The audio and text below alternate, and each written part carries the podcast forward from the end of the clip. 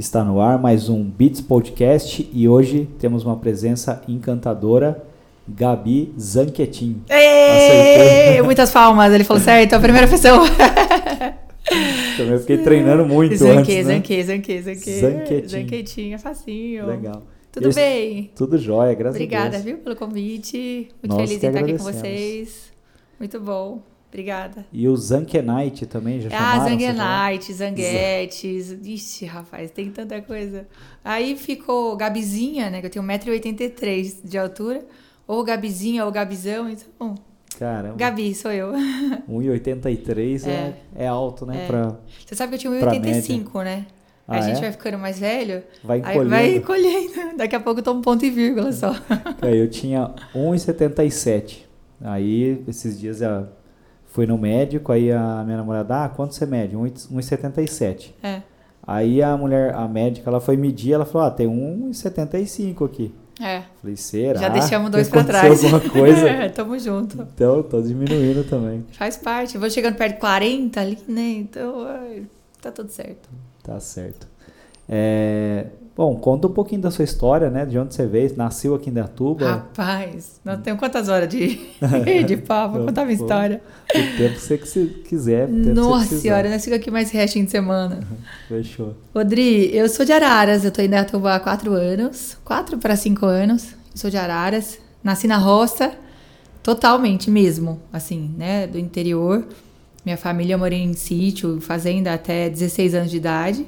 Plantou tomate ou não? Plantei tomate, exatamente. Uma vez deu uma geada, meu pai perdeu todo o tomate, a gente passou até fome, assim, uma coisa louca. Caramba. Porque o frio, né, o tomate é muito sensível. Mas a gente plantou tomate, nós plantamos girassol, milho, é, trabalhei na lavoura de cana com a minha mãe.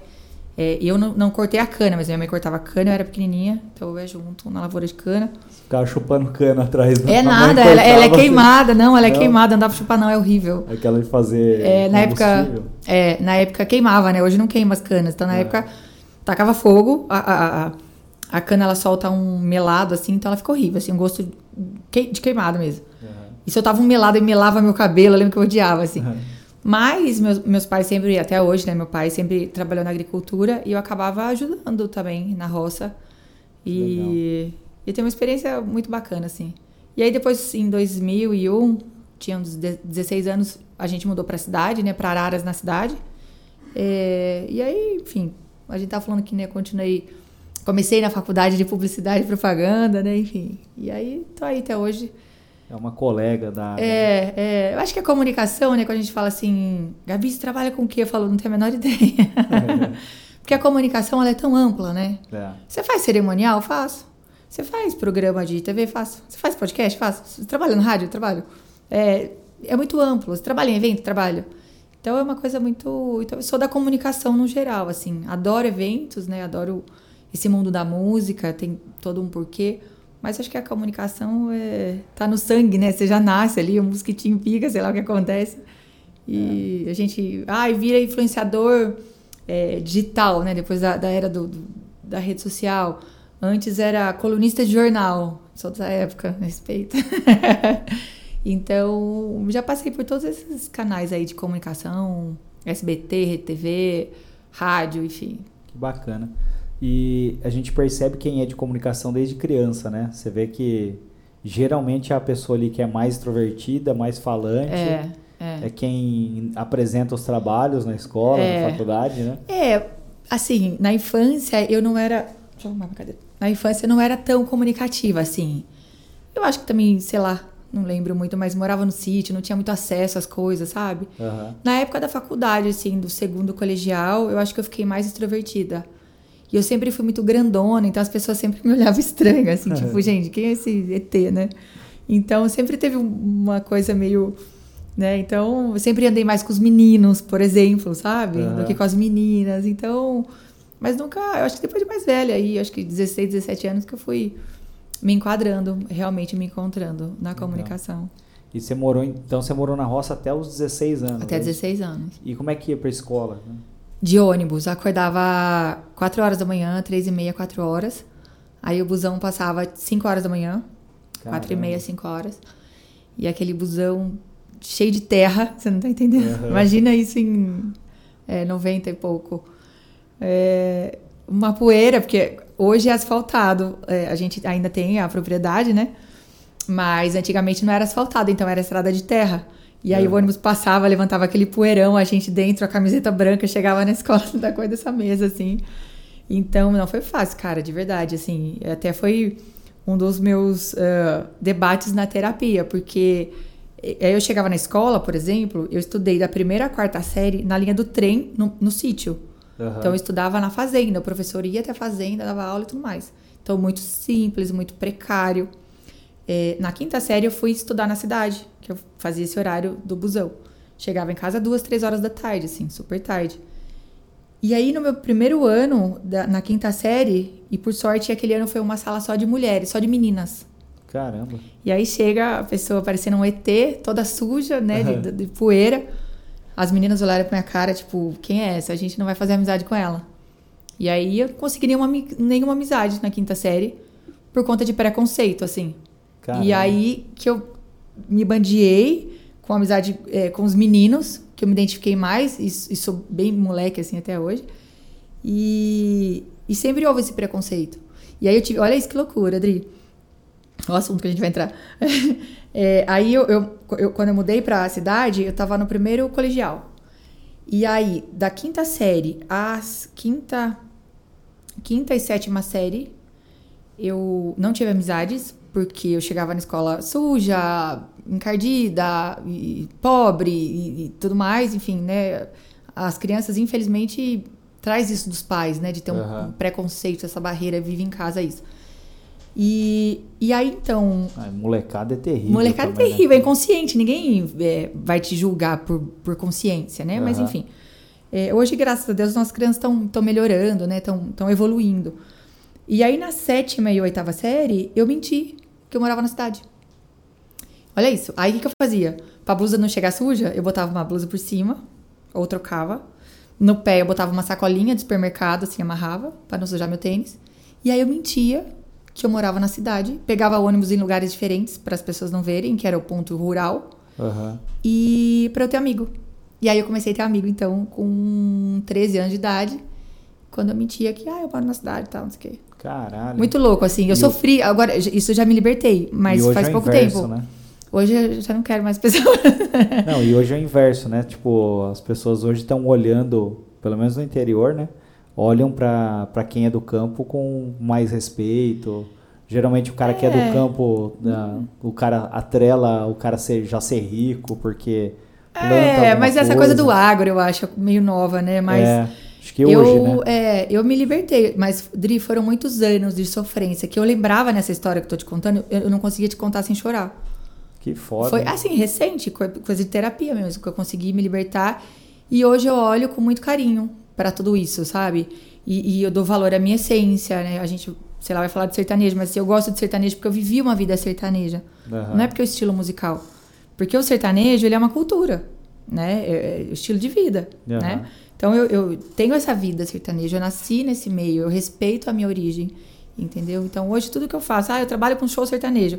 Por conta disso, eu trabalho com cantores, é, Leonardo, que a gente fez há pouco tempo, porque meu pai adorava. Então eu sempre trago esses links, sabe? Lógico, porque as pessoas também gostam, né, da bilheteria, mas eu sempre linko coisa da minha vida, coisa que eu vivi.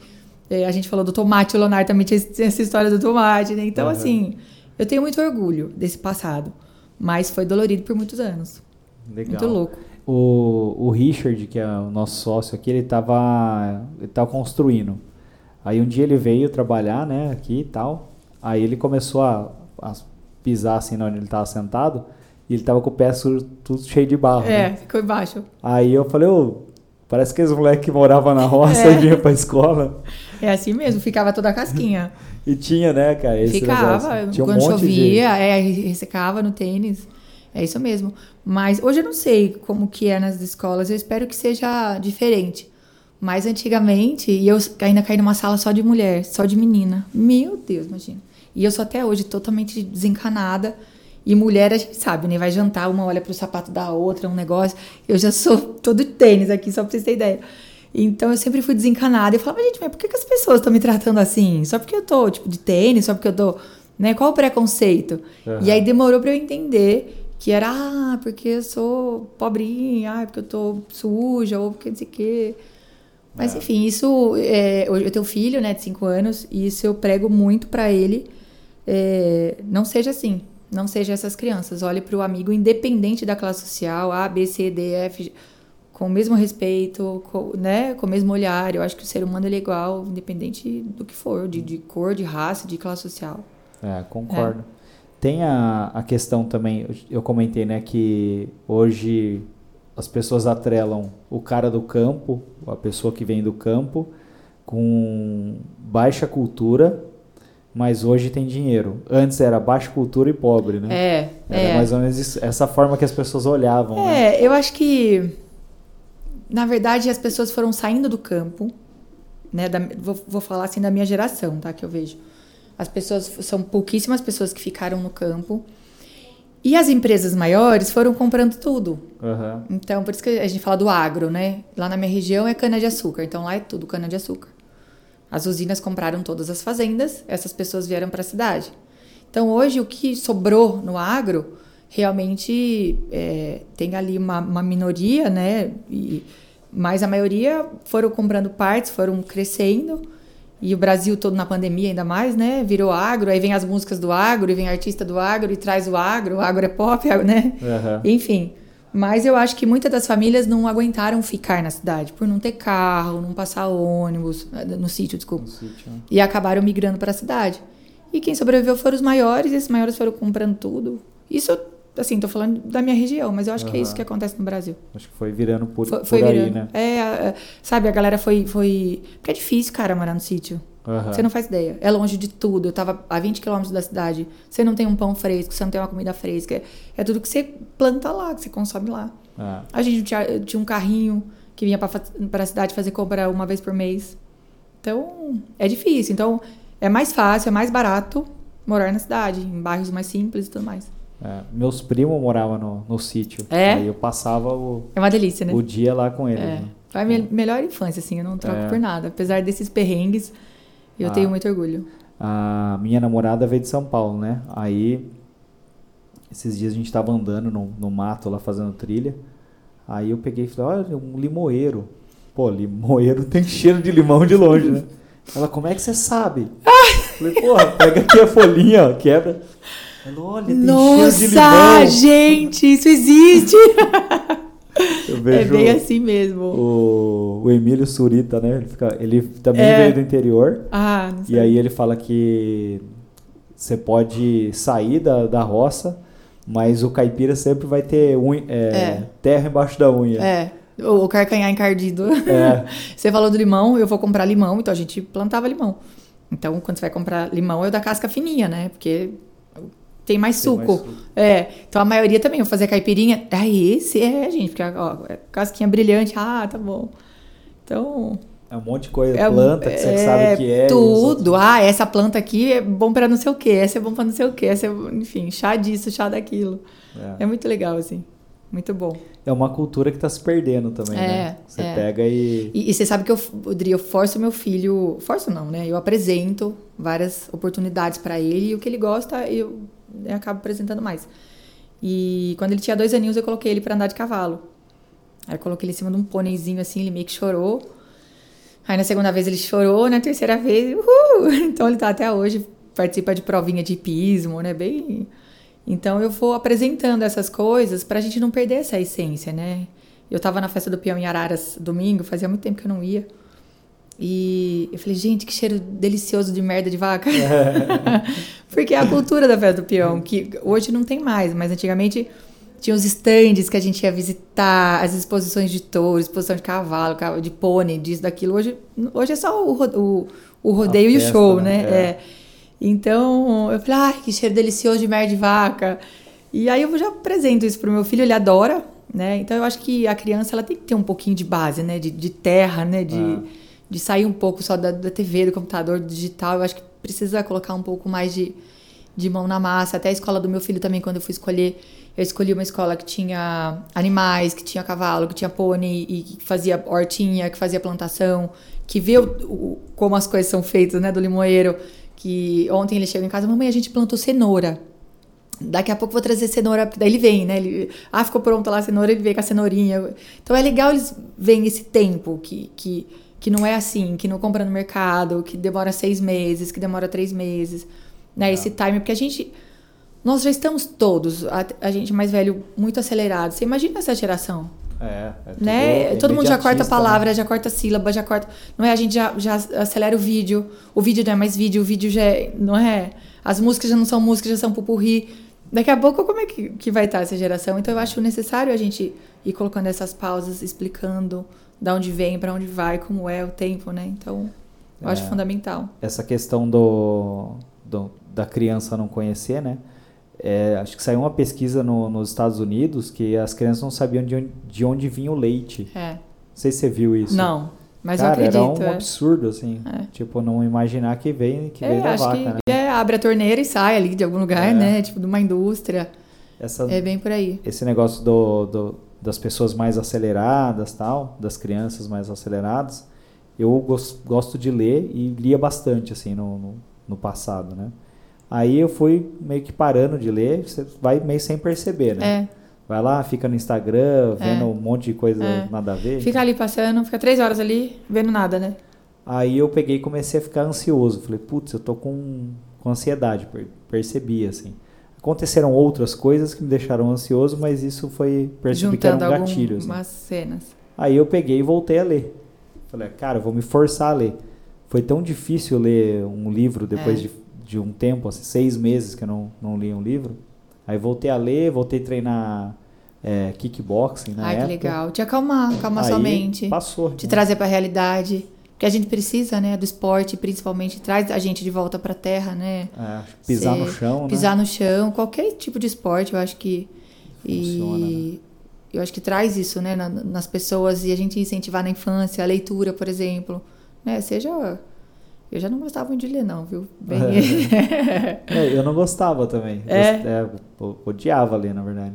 Eu acho que quando você vai na escola, os caras obrigam É, você a é, ler, ó, sei é, lá, é, a por obrigação. Moreninha, É, José de Alencar. Tá Isso, chato pra é. caramba. é isso mesmo. Aí você vai ler, e aquele português arcaico, você fala, meu, como é, É. que pode ler É. isso? E aí depois você vai conhecendo. Tipo, eu comecei a ler é, livro técnico, que era coisa de marketing. Ai, que né? delícia. Aí falei, aí tipo, eu aplicava aquilo que eu lia, falei, putz, acho que por aqui. Aí É. eu comecei a ler outras Pegou coisas. gosto, é, né? é. E aí de- depois de velho eu comecei a ler Não. bastante. Ah, assim. mas que bom. Pelo menos se encontra, né? É um, um universo. Depois de velho. Depois de velho é ótimo. Você tá me chamando de velho também, que a gente tem a mesma idade, então respeita.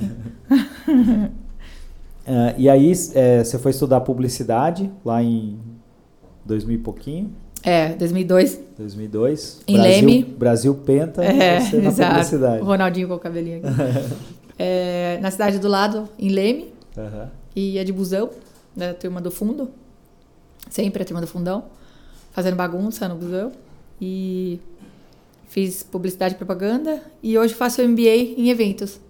Legal. É, depois de velha, eu falei, ah, eu quero voltar a funcionar minha cabeça e foi a melhor coisa que eu fiz para destravar, porque assim, eu preciso muito de gente, sabe? Na pandemia, até minha saúde mudou, porque eu preciso de contato, de gente, de visual, de Nossa. falar, de pegar. E aí, o ano passado, ano retrasado, aliás, eu falei, gente, preciso me movimentar.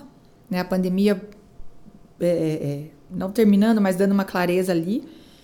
E aí, eu achei um MBA em eventos em São Paulo. E eu sou a única do estado de São Paulo, da, da sala. Então, pessoas de todos os, os cantos do Brasil, de Manaus, do Rio Grande do Sul, é, Ceará, Salvador. Então, é um misto ali de cultura. E eu tô super feliz de ter voltado a estudar. E a gente troca assim, faz um network. Porque eu trabalho com show. Aham. É, alguns colegas trabalham com buffet, que é evento, né? Um trabalha com foto, um trabalha com não sei o quê. Então a gente é um papo de doido, assim. Aham. E é uma delícia, isso que tá falando de estudar, que te acalma, isso, sabe, me, me resgatou, foi muito bom. Tá sendo muito bom, eu termino agora, no final do ano. Que legal. Tá sendo muito legal. E como é que você entrou nessa de evento? Foi estudar na publicidade, Ai, 2002. rapaz, foi antes evento. Começou a organizar as festas da faculdade, não? É, foi antes. Na verdade, é, minha irmã é, é cinco anos mais velha. E minha irmã alta também, bonita, não sei o quê. Alguém falou pra ela, viu, você não quer ser modelo? Ah, eu quero. E eu, cinco anos mais nova, olhava minha irmã desfilar, falei, uau, que negócio legal. Aham. E eu, imagina, lá no sítio, né, toda com o pé cheio de barro, ia pro evento ver a minha irmã desfilar, aquele glamour, aquela coisa toda e tal, não sei o quê. Misararas, rainha da festa do peão. Falei, gente, que legal isso. E alguém falou assim, um dia, eu ia sempre com ela, minha mãe ia levar, né? Viu? E essa daí? Ah, é a Gabi, minha irmã mais nova. Nossa, ela é bonita, ela é alta. Ela não quer desfilar? Ah, eu quero, acho legal esse negócio. E aí comecei a desfilar. E aí em 2000 e... Enfim, eu tinha 13 anos. De 2000 e nada, 98. É, 97, 98. Falou... Minha irmã tinha ganho é, Princesa da Festa do Peão. E ela não quer participar do concurso? Falei, ah, quero. E aí eu participei desse concurso, eu tinha 13 anos, não ganhei o título. É, mas todas nós que desfilamos na época, a gente ganhou os ingressos pra Festa do Peão. E antigamente eram 10 dias, não sei se você lembra disso. Que era tipo, segunda, terça, era, e lotava todos os dias e tudo mais. Tinha os dias de feira, depois tinha dia de show, isso, né? isso mesmo. E aí, já nesse, primeira, nesse primeiro ano, me convidaram para trabalhar na feira. Entregar flyer, não, lembro assim. Ou ficar de recepcionista de algum lugar, de algum stand, ou ajudar a montar alguma coisa. Fazer um frila. Fazer um frila total. Aham. E eu falei, gente, que legal isso. E aí eu nunca mais saí da. E fala, vocês pagam pra fazer isso? É, é. Então, assim, é, nossa, eu não lembro, foram muitas coisas, assim. Né? Feira, nem lembro de falar, salão do automóvel, salão das rodas, salão de tudo que você imaginar. E, e aí eu nunca mais saí. Então, então, hoje que eu trabalho com evento, faço o evento, então eu sei o comportamento que tem que ter, desde a menina da recepção, a que entrega o flyer, porque eu já fui todas essas meninas. Caraca, já fez Entendeu? tudo, então né? eu já fiz tudo. Quando fala, ai, Gabi, tem que ficar de pé a noite inteira. Eu falei, tem.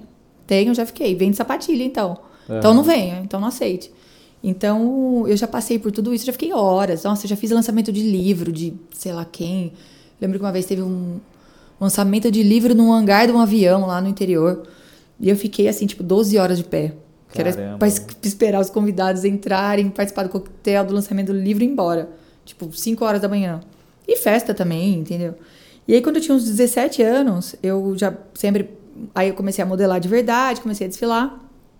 E conheci um pessoal que antigamente chamava boate, né? Agora boate é outra coisa, né? Bote azul. É, enfim. é, inaugurou uma balada lá na minha cidade. E aí acabei conhecendo os proprietários, a proprietária. Ela falou, Gabi, adoro seu jeito. Você não quer trabalhar na, na boate, na balada? Falei, ah, quero, já tô no evento. Ela falou, "Olha, você vai trabalhar de segunda a segunda. Você vai fechar a bebida, o artista, o cantor, bababá, o DJ e tal. Falei, ah, quero, vamos. E aí eu comecei a ajudá-la. Aí passou uns meses, ela começou a deixar isso tudo pra mim. E eu tinha aí, por isso que eu falo que tem há 21 anos eu faço o evento inteiro. E aí eu comecei a fazer eventos e nunca mais saí. Caramba. Fui trabalhar, fui pro mercado CLT, tinha? 17. 17, 17, anos. é. Toda a responsabilidade é de, de, de tudo, do evento completo. Casa noturna. E aí, é, para compor a renda, depois eu saí dessa, dessa balada e fui comecei a trabalhar com carro em concessionárias, mas sempre o evento de noite, sempre frila. Ah. Trabalhava de dia, frila de noite, de dia, frila de noite. E aí tô aí até hoje. Isso, já fiz mu- muita festa, muita corporativo, social, enfim, de tudo. Bacana. E, o, e quando você tava fazendo evento, vinha a galera chavecar. Ou não? O chavecar é ingresso pra entrar, né? Não, chavecar você. Nunca. Você não? acredita que uma época eu falei, gente, será que que eu sou meio sem graça? Que as pessoas. Tipo, eu ia pra balada, depois da balada, todo mundo paquerava minhas amigas e eu não. É que você é muito grande. Homem Exatamente. tem medo. né? Esse Ô, foi isso que eu escutei. Chegou É? uma época que eu falei, cacete. Ai, desculpa. Falei, caramba! né? Como assim? E aí eu escutei exatamente o que você me falou. Gabi, você assusta, você é muito alta. E aí, hoje eu não uso mais porque meu joelho já deu. Mas eu com 1,85, um salto de 8, que é o mínimo que as mulheres usam, eu fico com 1,90 e pouco. Quem que chega perto de mim? É. Mas eu achava o máximo também, entendeu? Porque é um saco. A gente, eu que sou da festa do peão, que tem uns anos que eu não vou tão mais, mas você vai solteira, por exemplo, numa festa. E todo mundo quer chavecar, então. Então deixa lá, não chaveca, não, deixa o Bom que quer, ficar de é. longe, né? É, então, e até na rede social, você acredita? Eu acho muito bom, assim. É muito difícil, assim. Não lembro uma pessoa ter me chavecado na rede social. Ah, É, muito bom, né? legal. É bom. ninguém coloca coraçãozinho, ninguém curte, nada. É muito legal. Que bom. Muito bom. Que bom. É um alívio, né? É. Tipo, ah, E aí da, dos eventos, foi pra foi trabalhar com carro, continuou mexendo com evento? Sempre, sempre com evento. E é. aí você chegou aqui em Dayatuba quando? Cheguei aqui em 2019. 2019. Meu filho tinha acabado de nascer. E aí comecei a fazer alguns eventos na cidade, veio a pandemia. E como que chama seu filho? Meu filho chama Luiz Henrique. Luiz Henrique. É, lindo. Eu tenho quatro anos? É, fez cinco agora. Cinco É. anos. É, e aí eu comecei a fazer alguns eventos, veio a pandemia, tinha uma palestra de empreendedorismo feminino que a gente faz. Já tinha esgotado os ingressos, ia ser tipo no próximo mês, veio o decreto da pandemia, enfim. E sempre também na TV, aí tinha um programa de TV meu próprio que eu criei assim, eu, eu divulgava no YouTube e, e Facebook. Aí a Era- TV Sol viu. Era na Rede TV ou não? Não, Não. esse foi uns freelas que eu fazia também. Ah, Que tá. eu fazia de, de reportagem, entrevistar as pessoas, os artistas e tudo mais. Foi no SBT e Rede TV. Legal. Isso tem uns 10 anos, assim, mais ou menos. E aí eu fui fazendo algum. Aí as TVs locais, tipo de Araras, Leme. Ai, Gabi, vamos fazer um programa de TV? Vamos. Vai, vamos fazer um piloto? Vamos. Aí fazia o piloto não saiu do papel. Fazia o piloto e não sei o quê. Ai, Gabi, tá bom, olha, foi aprovado, mas você vai ter que vender propaganda. Eu falei, ah, pra vender propaganda eu faço meu próprio programa. E aí inventei um programa de entrevista, tipo esse bate-papo nosso, assim, Aham. de, de assuntos variados. E, e quando eu vim pra Indatuba, é, a TV Sol acabou vendo meu programa e tudo mais. Aí a Juliana, na época, falou: Gabi, esse programa é muito legal, você não quer trazer pra, pra TV Sol? Eu Falei, ah, quero, tá pronto já, porque eu gravo com a minha produtora, com o meu pessoal, enfim. E aí eu gravava, editava e entregava pronto pra TV. Aí também, na pandemia, 2020, a gente estreou o programa na TV e tudo mais, veio a pandemia. Então, agora que a gente tá voltando, né, a, a movimentar as coisas. Legal. E você tá Novamente. com o programa ainda? Não tô mais. Não eu até mais. gostaria, assim. é, porque eu gravava bastante já por dia. Eu tava grávida no, no final da gestação. Eu morava em Araras ainda. É, eu gravava 12 programas no dia. Então eu deixava três meses pronto já, assim, sabe? Caramba, 12 no dia. É. ah, muita mas é programa de 20, 25 minutos. Ah, então trocava de assim. roupa, é.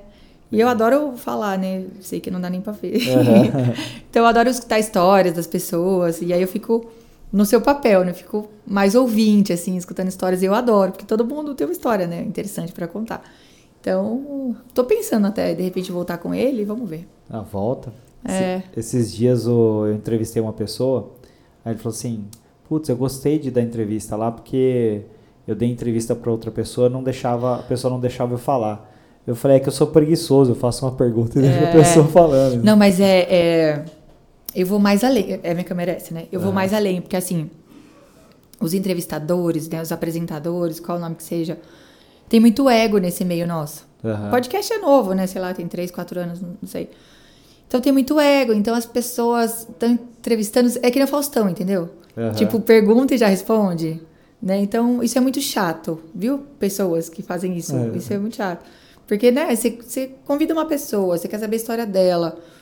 E, e eu me policio muito, porque eu falo demais. Então, eu sou muito assim, faço uma pergunta e deixo rolar, entendeu? A pessoa vai.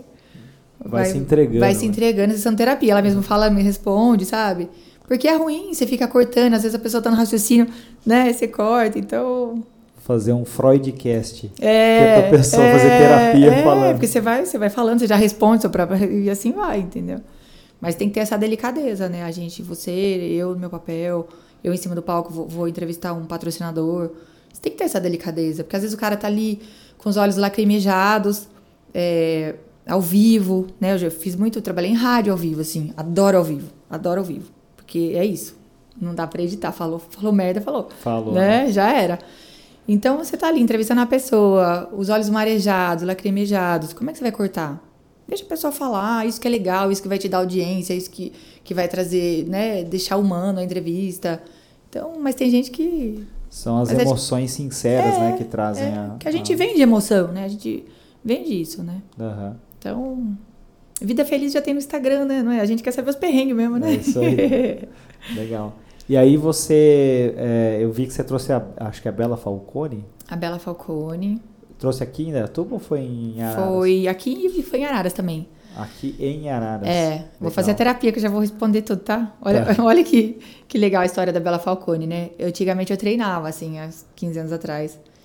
Comecei com 25, comecei tarde na academia. Mas aí eu peguei um gosto e eu fiquei aquelas ratas de academia, sabe? Toda treinada não sei o quê. Musculação. É, musculação. Hoje não mais, tenho oito anos, tô completamente parada. E aí, alimentação saudável, tudo certinho, dieta, não sei o quê. Eu fiquei num corpo muito legal. Né? Alta, magra, assim. Então, eu fiquei corpo legal, assim, abdômen, sabe? Definido e tal. E aí, na academia, começaram a me chamar de Falcone. Ah, e a Falcone aí? A Falcone. Eu falei, gente, quem é Falcone? Aí fui ver, depois vi a rede social. Uma brasileira foi morar nos Estados Unidos, que, que ficou famosa por isso. E aí, há cinco anos atrás, quando meu filho nasceu, é, eu e uma outra sócia, a gente é, lançou o evento de empreendedorismo feminino. E eu sempre segui a Bela Falcone, porque ela passou por esse universo do fisiculturismo, mas ela é uma menina super inteligente, super estudiosa e tudo mais, palestrante. E aí, quando a gente falou, olha, tá, mas quem vai ser a nossa palestrante? Eu falei, putz, vou pensar. E eu era muito fã dela. Tipo, uma época até falei, vou para os Estados Unidos e aí vou passar lá conhecer ela. E aí, enfim, a gente discutindo o nome dessa possível mulher palestrante, deu uns dois dias assim, falei, a Falcone. E ela tá com a gente até hoje, cinco anos no projeto. Hoje ela é embaixadora da, do nosso projeto, que chama Miss, Mulheres que Inspiram Sonhos, que é um evento de empreendedorismo feminino, né? Que legal. E ela quis ser a nossa embaixadora no evento ano passado aqui em Dayatuba, no CIA, para 750 mulheres. Que bacana. Então, é muito legal isso, né? Então a Porra, gente. Tudo tem uma história, caralho. né? Tudo, tipo, meu, você é fã da pessoa, de repente a pessoa fala, quero trabalhar com você. É o quê? É. Então, é muito isso na minha vida, sabe, Dri? Eu, eu, tudo, nada é acaso, assim, entendeu? Tudo tem uma pontinha, tudo tem um nozinho, tudo é feito com muito carinho. Eu nunca faço nada, eu, eu nego muito trabalho, porque, ah, faz tal coisa, putz, não bate com o meu santo, entendeu? Uhum. Não vou fazer, não legal. faço. Então, tudo tem um, um porquê e eu acho que deixa original, né? Deixa legal. E esse, esse evento, o que que acontece? O que que tem nele? É uma Tipo, uma série de palestras? É, é um evento de três horas. É um evento que a gente faz homenagem a alguma mulher da cidade com uma história bonita de empreendedorismo. É, eu faço a abertura do evento, né, no palco, tudo mais, conto essa, um pouco dessa história que eu te contei, um pouquinho mais a fundo alguns outros detalhes, para inspirar realmente, porque todo mundo Dri, olha pra gente, ai, alta, é, magra, é, isso é genética graças ao meu pai, não é que tipo, ai, né? Então, julga a gente diferente, sabe? Uhum. As mulheres são assim. Então eu conto já esses meus perrengues todos, falar, gente, ó, todo mundo é possível, né? Todo mundo consegue. Porque, ah, você faz isso porque você é alta e magra, você faz isso porque todo mundo acha que a gente é rico, né? Olha o Instagram, ah, tem 40 e poucos mil seguidores e a gente tira toda a foto sorrindo, ah, é rica. Uhum. Então tem, tem essas coisas. Então eu entro e já conto meus perrengues e tudo, a mulherada já chora de rir ou já chora de chorar mesmo, de dó, uhum. né? Então eu conto um pouco dessa minha vida, depois a gente faz uma outra palestra com a, com a, com a Erika, uma outra sócia nossa, que, que mexe na gavetinha dessa mulherada que quer empreender, que quer sair de casa, ou que o CLT teve filho e não quer voltar para o CLT, ou depois da pandemia né, perdeu o emprego. E a gente finaliza com a palestra de uma hora e meia da Bela Falcone. Então a gente sempre escolhe um tema. Aqui em Datuba foi como empreender no digital, porque ela tem 4 milhões de seguidores e tudo mais, então ela ensinou ali algumas técnicas para empreender no mundo digital. Mas cada palestra a gente traz um tema, depende da cidade, tem. Ah, Vamos mudar a palestra e falar outro tema? Vamos, a gente faz. Então, nós estamos com esse projeto há cinco anos, inclusive algumas prefeituras aderindo, né? Isso é muito legal. A gente está indo fazer esse evento em cinco cidades do Tocantins. É, as prefeituras lá estão levando isso para a mulherada das comunidades lá. É, e algumas cidades aqui do estado de São Paulo também. Então, tem algumas prefeituras comprando esse nosso projeto. Ele cabe também dentro da Lei Paulo Gustavo, que é, é uma lei para quem não sabe, parecida com a Lei Rouanet, vamos pensar assim, mas não é. Uhum. é para produtores né, que ficaram parados na pandemia e tudo mais. Então, esse nosso projeto também cabe na Lei Paulo Gustavo, porque a gente leva realmente um conforto ali, né, para a mulherada, para a sociedade. Então, isso é muito carinhoso, né, porque isso a gente pega a nossa história de vida e eu falo que é a minha missão. É, né, a gente sempre fala que a minha missão é apoiar a sua, né, principalmente das mulheres por esse meu passado, que, que foi dolorido, que foi sofrido. Então eu gosto muito de apoiar a mulherada nesse sentido. Então faz todo o gosto, né? Você ganhar dinheiro com isso e ajudar o próximo. Então para mim já tá maravilhoso. É, bem legal. Em especial as mulheres, é. E a, a questão dessa, dessa palestra, né, desse evento que vocês fazem, o que, que você sente que é a pior, a, a maior dificuldade da mulher empreender? Olha, a gente tem. Se é que existe uma só, né? É, não, não existe. Tem até um tema, Adri, que eu quero trazer agora. Porque assim, a gente essa palavra ficou muito romantizada, né? Empreender. Empreender, né? É, porque, ah, vamos empreender. O que é empreender? Empreender é trabalhar. Uhum. Né? O que é empreender? É trabalhar alguma coisa que der. Só que, assim, por exemplo, é, aqui em Dayatuba faz um trabalho muito bonito que nas outras cidades não fazem. a mulher que sofre agressão doméstica, violência doméstica.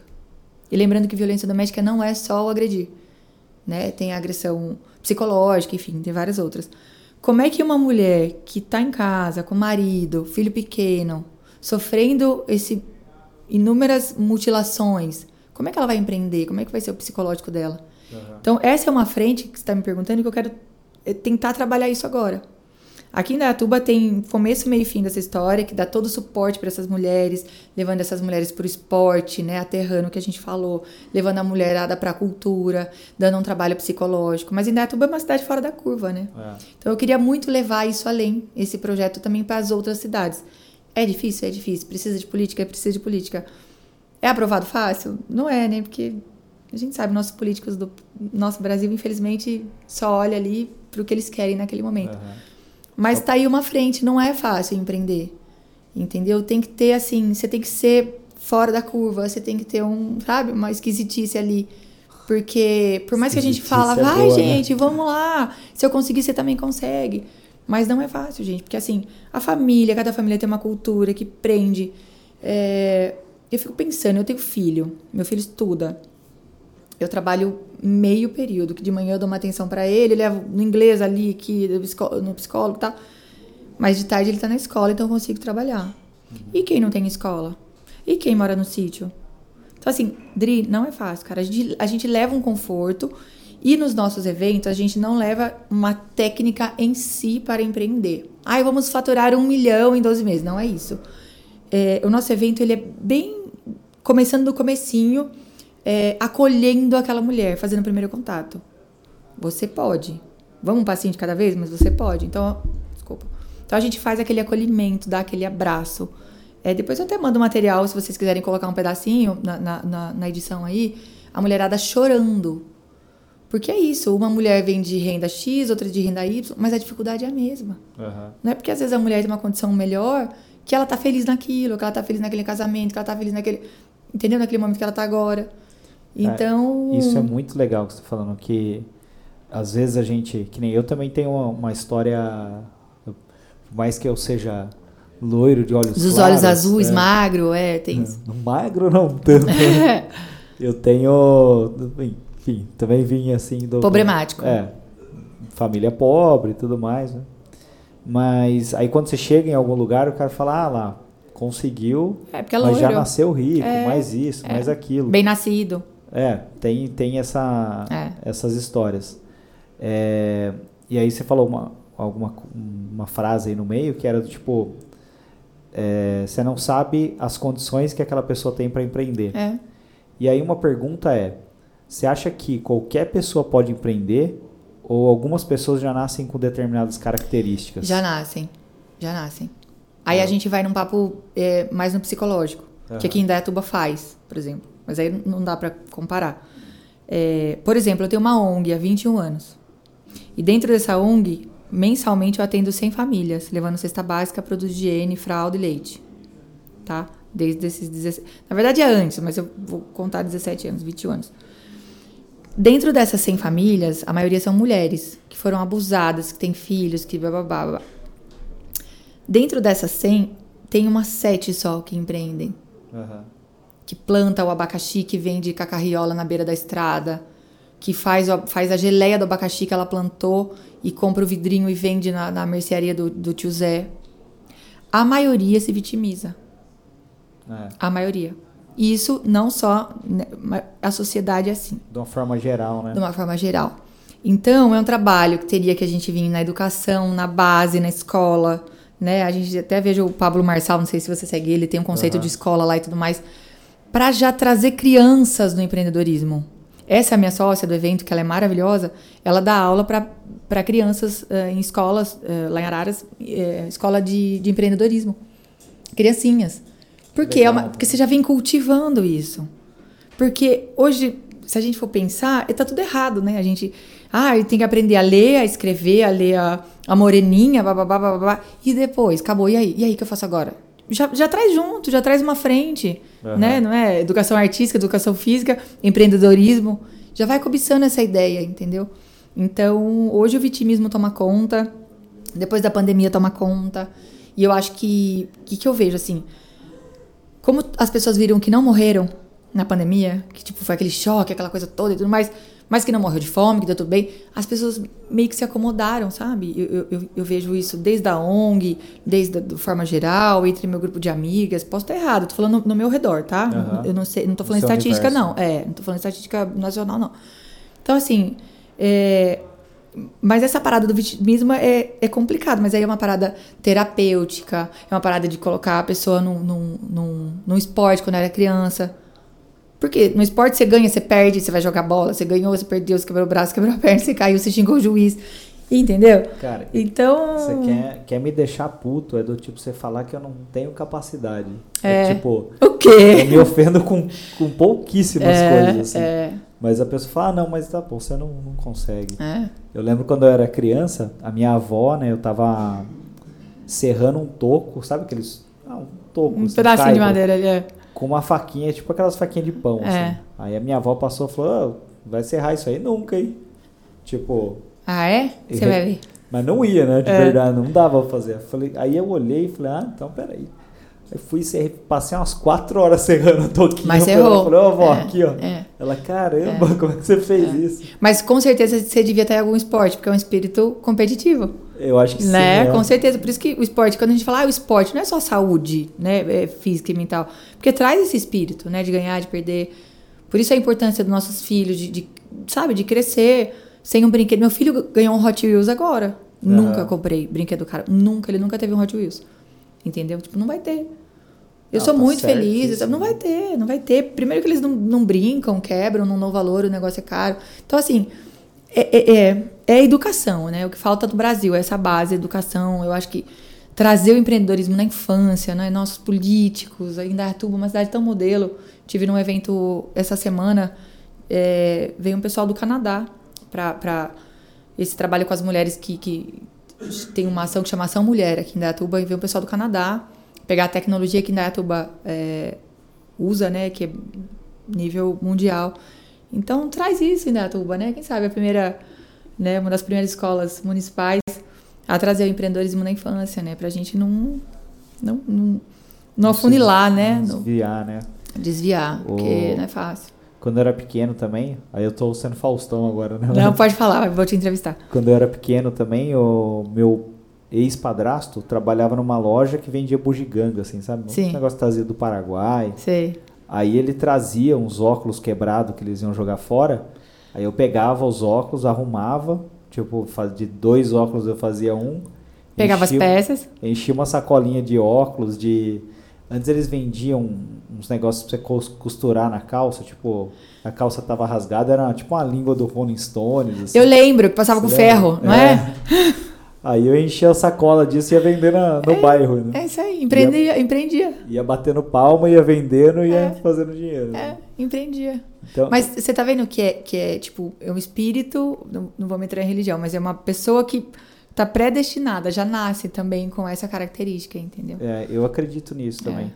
E aí com a, a internet romantizando o, empre, o É, empreendedorismo... que é lindo, dá certo, monta a sua empresa que você vai faturar, não dá um auxílio. Então, no evento, para continuar né, sua pergunta lá de meia hora atrás, no evento a gente também indica, na cidade, por exemplo, em Araras a gente tem lá uma incubadora, que, que, que tem lá uma, uma empresa de marketing, que faz mais barato para essas mulheres, tem uma contabilidade. Então, a gente indica essas empresas, porque é tudo caro. Aham. Como é que você vai empreender sem um marketing? Como você vai empre- né? Então a gente já indica e as cidades por onde, a gente, por onde a gente passa, a gente já faz essas indicações de empresas que possam estar ajudando. Mas o nosso trabalho é isso. é é- é- depois você coloca na, na edição, VT, é muito VT. legal. O nosso trabalho é igualar a mulherada. Essa mulherada que chega daqui, daqui, daqui, daqui, a gente coloca todo mundo no teatro. E aí, é, aí vem a parte técnica do evento, né? Música e tudo mais, tudo pra gente provocar aquela emoção mesmo.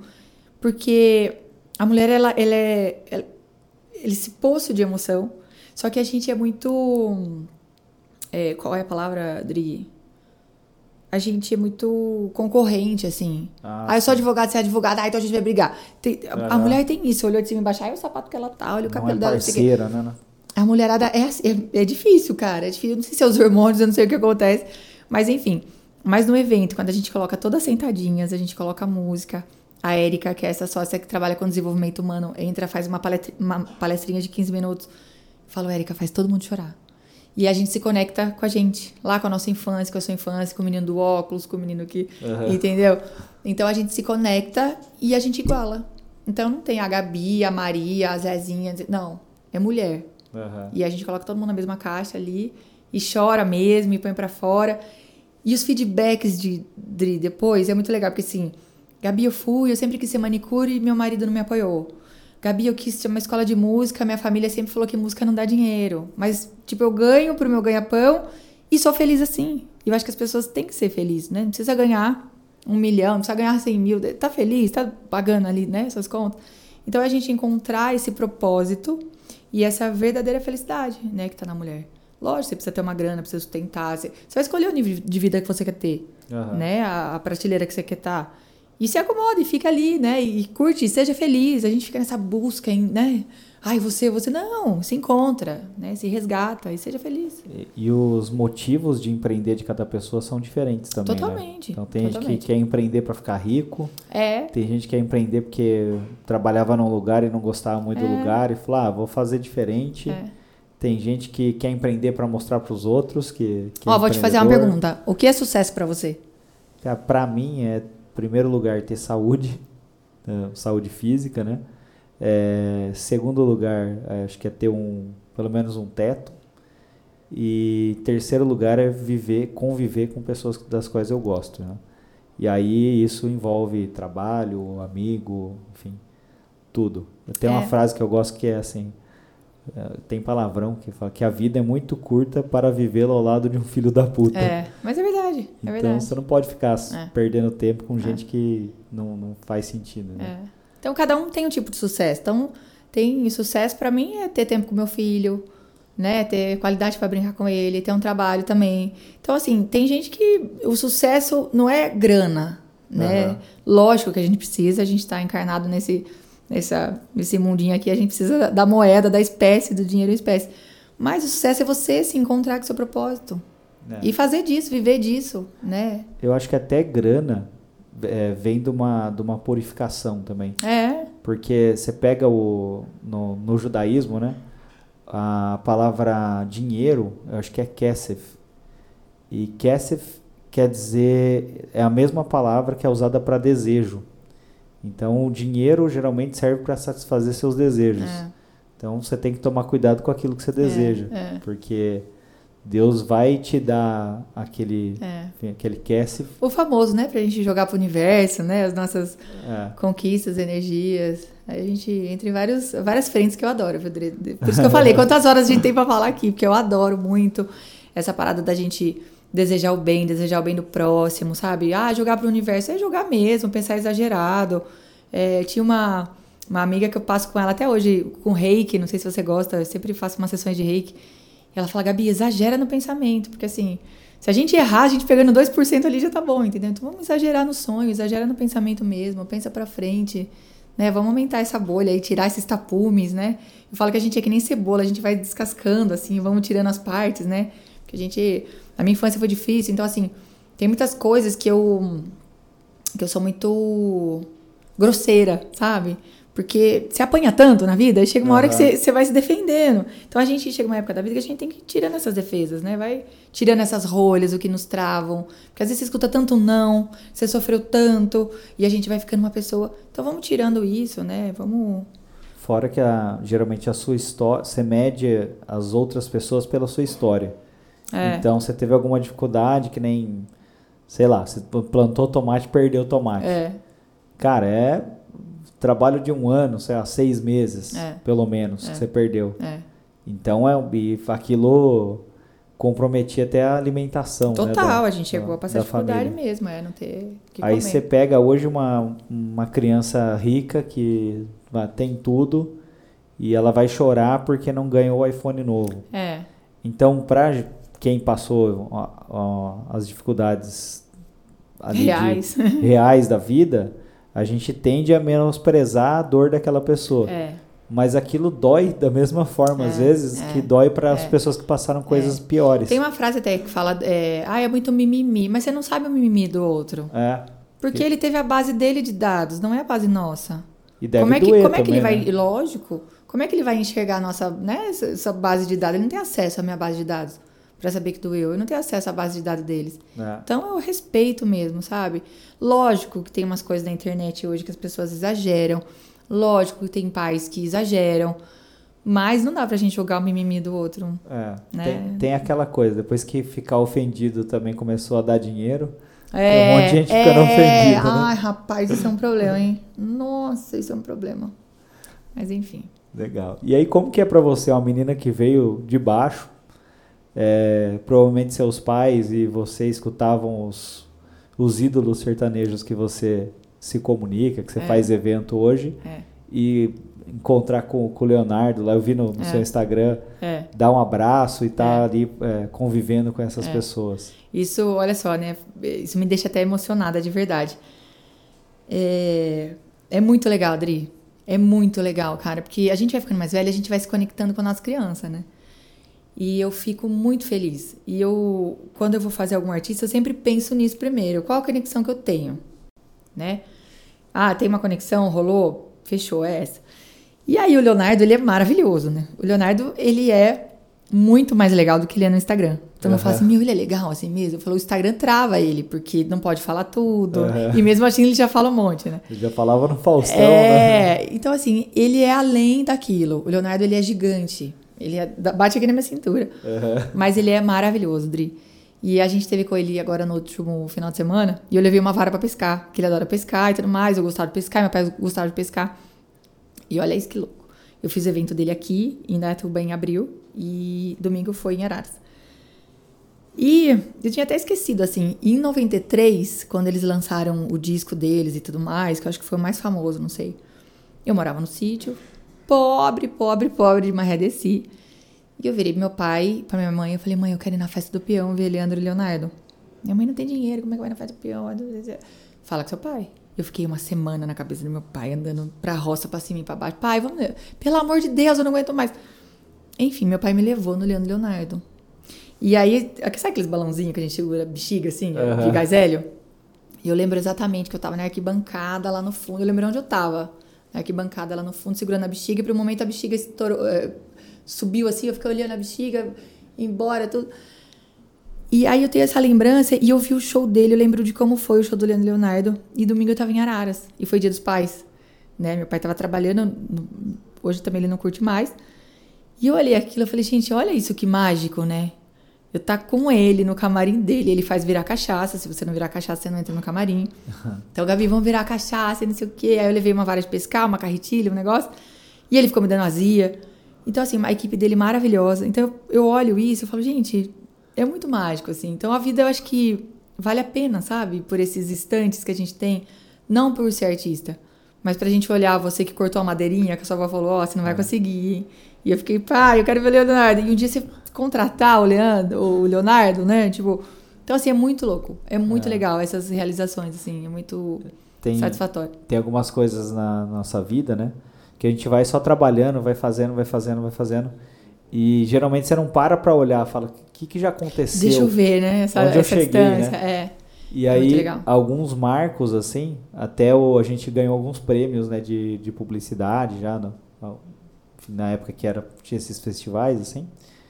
E eu lembro do primeiro prêmio que a gente ganhou, foi para um comercial do Mercadinho dos Sapatos, competindo com Verba Global, sabe, com ator global, e era um comercial com um moleque que era primo da minha ex-namorada, tipo, baixíssima Aleatório. produção, assim. Olha e que aí, legal. tipo, a hora que a gente ganhou, primeiro a gente achou que não ia ganhar nada, né? A gente, é, Foi só no oba-oba. é, a gente tinha colocado algumas peças, passaram as mais fáceis de ganhar e a gente ganhou para comercial de TV, que era mais difícil. Olha. Aí tava os dois lá na frente do palco, lá já meio embriagado, né? Falaram, ah, isso é marmelada. Daqui a pouco chamaram a gente. Olha que legal. Aí eu falei, caramba, velho. E aí você só, tipo, para pra pensar no quanto valeu a pena você tomar algumas decisões. Algumas assim. decisões, é. Então você fala, putz, tal parte foi difícil, É. mas ó, valeu a pena. É, é. Então acho que a vida é. E a gente vai indo, assim, né? tipo, fazer o show do Leonardo não foi uma coisa programada. Aham. né? Pegar amizade com ele, ficar. Não foi uma coisa programada. Só que a hora que você vê, você fala, meu Deus. Tipo, aí eu fiz um vídeo, mandei meu pai na hora. Domingo foi dia dos pais. Falei, pai, olha isso. Lembra disso? Porque assim, eu lembro exatamente de onde eu tava e tal. Então é legal, né? É bom demais. O- o- uma outra dupla também, falando disso, de é o Edson Hudson, que eu adoro. E também, ano passado, a gente fez Edson e Hudson, e o Edson foi meu aniversário. Aí ele me chamou no palco pra cantar parabéns pra mim. Falou, puta, o cara que eu sou mais fã na vida, cantando parabéns pra mim. Então, assim, é muito louco, né? Essas conexões da vida, assim, eu fico muito feliz. E é isso que me impulsiona, sabe? É difícil, fazer evento é difícil. Toma cabeçada, não é sempre que dá prejuízo, não é sempre que dá lucro. Todo mundo acha que fazer evento ganha dinheiro. Não ganha dinheiro, gente, não ganha dinheiro. Infelizmente, poderíamos ganhar dinheiro E a probabilidade de dar de errado. dar é altíssimo. Então, assim, já tomamos pau. Mas a hora que você olha, assim, sabe? Você, você, você vê tudo que você. da sua capacidade, entendeu? Onde a gente pode chegar, isso é muito bacana. Isso é Legal. muito bacana. E agora vai ter o Bruno e Marrone, Bruno né? Marrone, dia Que- 30 de setembro. 30 de setembro. É. E como é que tá as vendas? né? Graças a Deus, muito bem. Vendeu a gente, tudo já ou não? A gente não, tem mesa ainda. A gente. No setor ouro, acho que tem alguma coisa, tem poucas mesas. No setor prata tem mais. E tem a opção é, no piso superior camarote também. Mas tá vendendo, tá vendendo bem. A gente vendeu no show do Leonardo. A gente já vendeu ali 10% dos ingressos no show do Léo. Aí eu fiquei. Foi até um número surpreso, né? Porque as pessoas estão ali pra curtir o outro artista, né? Aham. Você sair da sua mesa e ir lá no guichê comprar ingresso. Então a gente já vendeu ali 10, 12% no dia, em abril. E estamos vendendo, tem disponível ainda. Estamos com bastante pa- patrocinadores, apoiadores. Tá muito legal. O evento tá pronto já, só dá o play. Legal. E como é que faz pra comprar? Para comprar, a gente tá com ponto de venda na loja Capodarte, na Avenida Kennedy, 1164. Na Toro Câmbio, lá no edifício Diplomate, né? Avenida dos Trabalhadores, é, 116 Térreo. No... Na Belle Brás, eu não vou lembrar o nome agora, a loja, é, o endereço. Na Belle Brás, que é no bairro Vila Steffer, é isso? Não Que chama sei. aqui? Na Secap? Tem uma Secap, não tem? É, ch- chama Belle Brás a loja, uma loja de, de lingerie. É, eu tô Bem legal. ligado. É, eu não sei qual, porque eles têm várias, eu não sei qual endereço Aham. tá o ponto de venda. É, no meu Instagram também vocês encontram, arroba Gabi Zanquetin, tem o link lá. E tem um site que chama Quero Dois Ingresso. Aí Quero você digita dois lá. Quero Dois Ingressos, dois numeral. E aí tem lá, buscar, coloca Bruno Marrone em Indaiatuba, já vai aparecer, dá pra comprar pela internet também. E o Gabi Zanchettini escreve É. como? Nossa senhora. Gabi Zanguetin, sobrenome, né? Z-A-N-G-H-E-T-T-I-N. É isso aí. Isso a gente aí. coloca também no, no, na No rodapé, aí, não, é isso aí.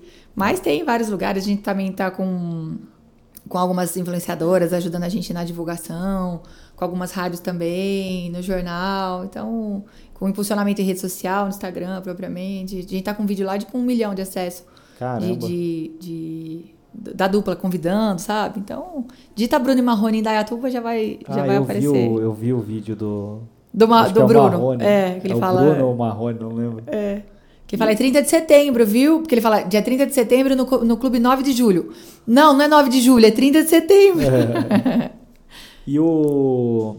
A harmonização facial do Marrone. Do Marrone, É um tema. gente, como que pode, né? Ai, tá todo Mas- vaidoso. Mas tá ficando bom agora. É, eu- você sabe que eu não acompanho tanto. Então você fala assim, como que ele era antes, o que mudou?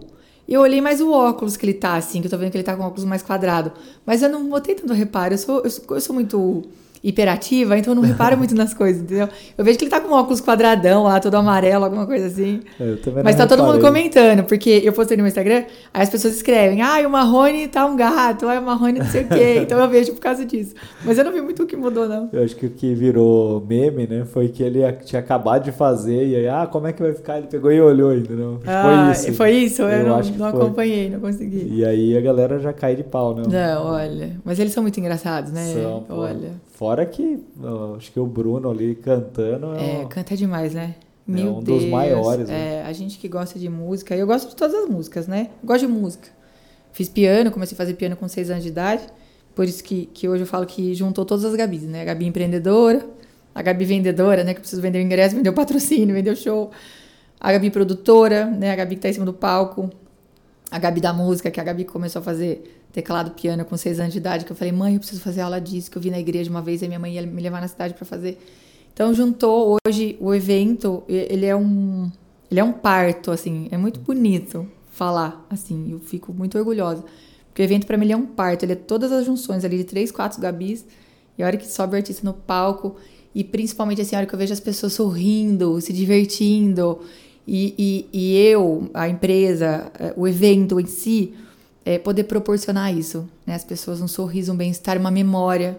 Aham. Porque essa mesma memória que eu tive do meu pai em 93, que eu tava no show do Leonardo, as pessoas terão nos shows. Com né, do Bruno. Marrone, terão outras memórias. Ah, lembra em 2000, quando lançou Dormir na Praça? Ai, a gente tava em tal lugar. Então, cara, isso pra mim é muito legal. Então, ali são duas mil pessoas, sei lá, duas mil e poucas pessoas, vibrando na mesma energia, sorrindo, lembrando de coisas, né? Com amigos, com familiares.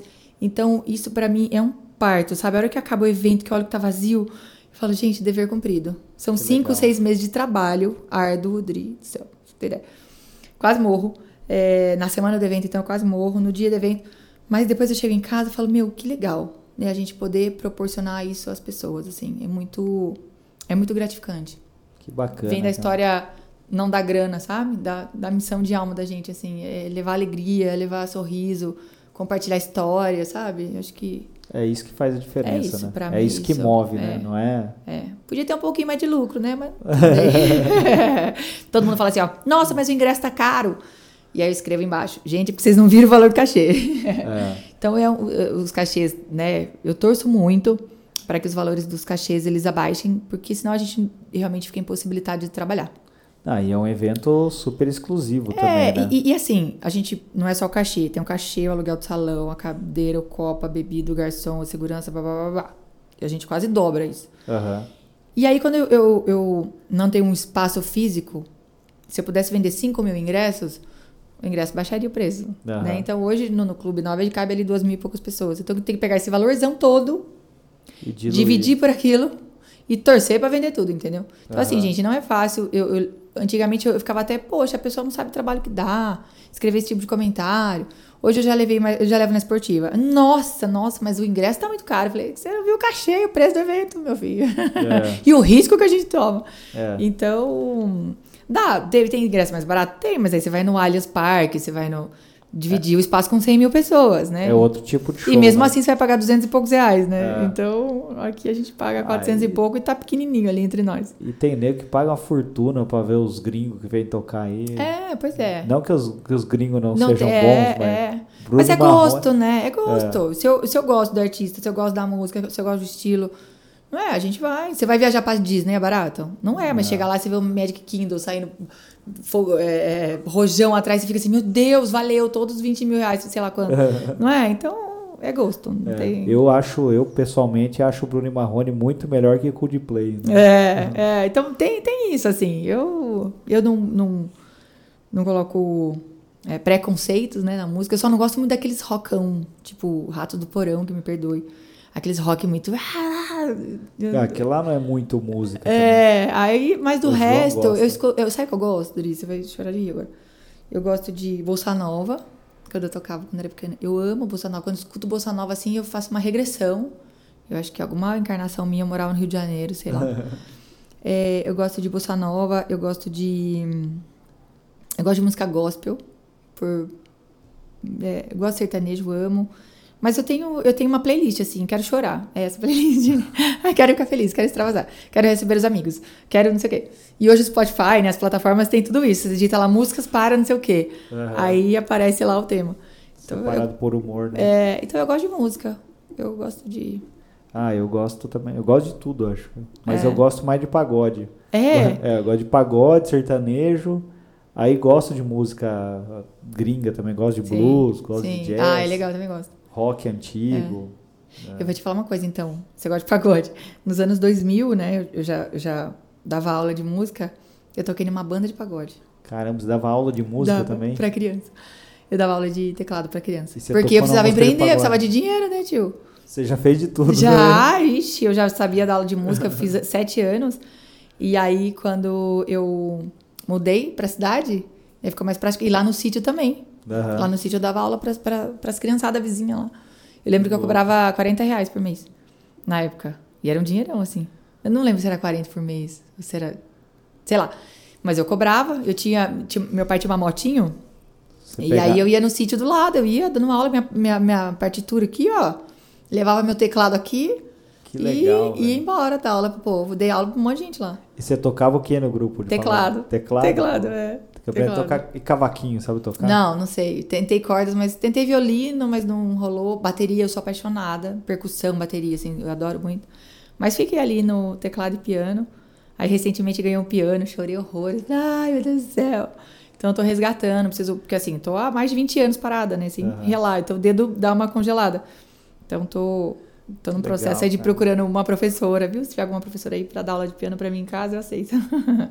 O- na pandemia, eu sempre quis aprender a tocar cavaquinho. Aí eu tava lá deitado na cama tal, tava com a, com a minha namorada. Aí eu peguei e comecei a olhar assim naqueles é, Mercado Livre no Facebook, Sim. sabe? Aí tinha um cara vendendo, uma mulher vendendo um cavaquinho por 100 reais. Nossa. Falei, ah, eu vou comprar esse cavaquinho.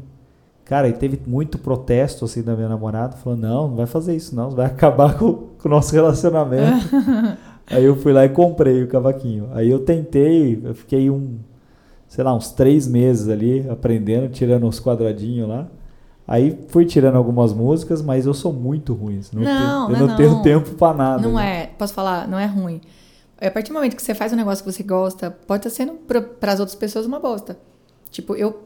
Essa história do piano, eu toco igual criancinha agora. Pergunta pro João como é ruim. É ruim, João? O, o cavaquinho é muito ruim. Mas aí agora ele vai tocar só pra ele, ele falou. Vai fazer live. Vai fazer live. Mas, o Adriano, mas faz aula, cara. Tipo, vai fazendo. E tudo que a gente pratica, pros outros pode ser qualquer coisa, pra gente é ótimo. Vai Porque o que, menos pior, né? é, e o que você quer, na verdade, é se divertir. Você não vai, você vai tocar uma banda? Acho que não, né? Você não quer tocar em Não. banda. Você não quer fazer show em barzinho. Então, o cara faz aula. E, e você vai vendo, cada. Você vai se superando, assim. Você tira uma música hoje, aí você estuda, aí te ensina outra. E em 12 meses, você fala, nossa, aprendi 12 músicas, uma por mês. É muito legal isso. É E legal. sabe a história da sua avó lá que você cortou e falou, você não vai conseguir? Aham. Faz isso, fala, não, vai ser uma música por mês e eu vou tocar. Entendeu? O dia que a namorada não estiver em casa, toca lá, faz uma brincadeira. Ixi, eu fico me arriscando. Eu, tipo assim, se tiver alguém do lado me ouvindo tocar piano hoje, do jeito que eu tocava, falo, "Tem- tem ninguém vendo, né? Porque assim, é horrível. Toda engessada. Eu toco igual criancinha, assim, o dedo enferrujou, imagina. Então eu fico, toco sozinha. E me acho, me choro, aumento o volume. Tô lá, curto horrores. tem, que, tem que levar na brincadeira, na esportiva. Né? A vida é muito, é muito séria, né? E a gente não vai sair vivo dela. Então, faça o que você quiser fazer, reveja pessoas, faça o seu instrumento preferido, sua corrida, seu esporte, ouça música, dance. É, queria falar um palavrão, mas dane-se, né? O que, o que os outros vão pensar, vamos regenerar, né? Deixar essas coisas, esses mimimi. A gente que é da década de 80, a gente sofreu muito, viu, gente? Vocês aí novinhos, vocês não sofreram, não, porque é, a gente veio de, um, de uns pais militares, né? É uma coisa mais rude. Hoje os pais estão ameno, né? Eu É. vejo eu com meu filho, imagina, nunca ganhei um abraço do meu pai, sabe? Porque eles foram criados nessa, nessa geração, né? Então, É. vamos aproveitar para se soltar, né? Depois Era- de, de velho. Antes era criado igual o preá, né? Você tava gordinho, tava com saúde. É, E começou a dar errado quando o mertiolate parou de, de, de arder, parou de né? arder, exatamente. Ardia, hein? Ardia. Rapaz, era vermelho, não era? É. Meu Deus do céu, E eu tinha alergia daquilo lá, sabia? Passava no machucado assim, fazia um monte de bolha, tipo, ficava meio carne viva, sabe? Ih, que gostoso. Até eu descobri que tu, ardia em todo mundo, É, né? ah, você também, então. Aí- Com 18 anos foi descobrir. Não, eu descobri que uma vez o eu fui, eu caí de bicicleta, minha mãe me levou no posto, aí tinha ralado para quanto era lado, aí a, pessoa começou a passar mertiol, lavou e começou a passar mertiolate e começou a fritar. as- Ai, meu Deus, que Aí o loucura. cara começou a passar um pano assim. Tirar, imagina. Ai, só de pensar. Aí ele falou: "Ah, "Acho que não pode passar isso aqui não". É, eu acho que esse menino loiro do zóio azul aí não tá é alérgico. quebrado. Mas é isso mesmo. Então a gente veio dessa geração. Então eu acho que a gente tem que desencanar um pouco, cara. Sabe? Tirar o pé do acelerador. Não dá pra desencanar. né? Fazer o que gosta. E. É, isso aí. Ai, deixa os outros pensam. As pessoas vão julgar a gente de qualquer jeito. É. Tocando feio, tocando bonito, eh, tocando rápido, tocando lento. As pessoas vão falar de você. Então deixa que elas falam. É isso aí. Né? Bom, queria agradecer a sua presença. né? Ah, Pô, obrigada, eu que agradeço. te receber aqui. Tô super à disposição, que vocês precisarem. Eu conheci você que você mandou um, um presente, né, pra, Ai, por causa foi, do show. foi, verdade. E é foi verdade. Prazer enorme te Ah, conhecer que bom, pessoalmente. Obrigada, que bom que vocês gostaram. E, e tudo isso, né? O presente do show faz isso. Enquanto não vai chegando um evento, relaxe, né? Coloca a vaianinha aí no pé, relaxa, curta, curta o momento. É isso aí, linda a sua que- história, fiquei seu fã. Ah, que isso. Espero que tudo que você faça Ixi, falei certo. 10% aqui, a gente fica até quarta-feira que vem. Mas é isso aí, eu acho que a gente tem que ser boas pessoas, inspirar a nossa família, nossos amigos, os nossos meios, quem a gente puder. E né, a gente brinca, eu sei coisas terríveis ao meu respeito, né? Quem não tem um tetinho de vidro? Mas o que a gente puder ser, deixar um, um, né, como você quer ser lembrado, deixar uma história legal, né, fazer bem aos outros. Gente, não, não nos custa nada, não Aham. custa nada. É o que Então, importa, né? É o que final. importa, é o jeitão, e o resto, Deus ajuda. É isso aí. Mais uma vez, obrigado. Obrigada a você, Aprof- obrigada a vocês todos, viu? Muito obrigada. Aproveitar a audiência, pedir aí para as pessoas seguirem a, o. Beats Podcast. Isso, isso mesmo. Depois vocês vão liberar pra mim a entrevista, né? Sim, claro. Ah, arrasou. Vou estar postando também. Sua, seu Instagram quer passar novamente? Gabi Zanguetin. Z-A-N-G-H-E-T-T-I-N. É isso aí. O meu é Adriano Underline Klump. Aí o Klump é K-L-U, Olha lá, tá vendo? É pior que o meu. M de Maria, P de Pato, P de Pato. Gente, é pior que o meu ele falando aqui. Ainda bem que eu não falei sobre o nome dele. É isso aí. Obrigada, gente. Obrigada pela oportunidade de todo mundo, viu? E tô sempre à disposição. Até a próxima. Até. Obrigado. Tchau, tchau. Tchau, tchau. Beats.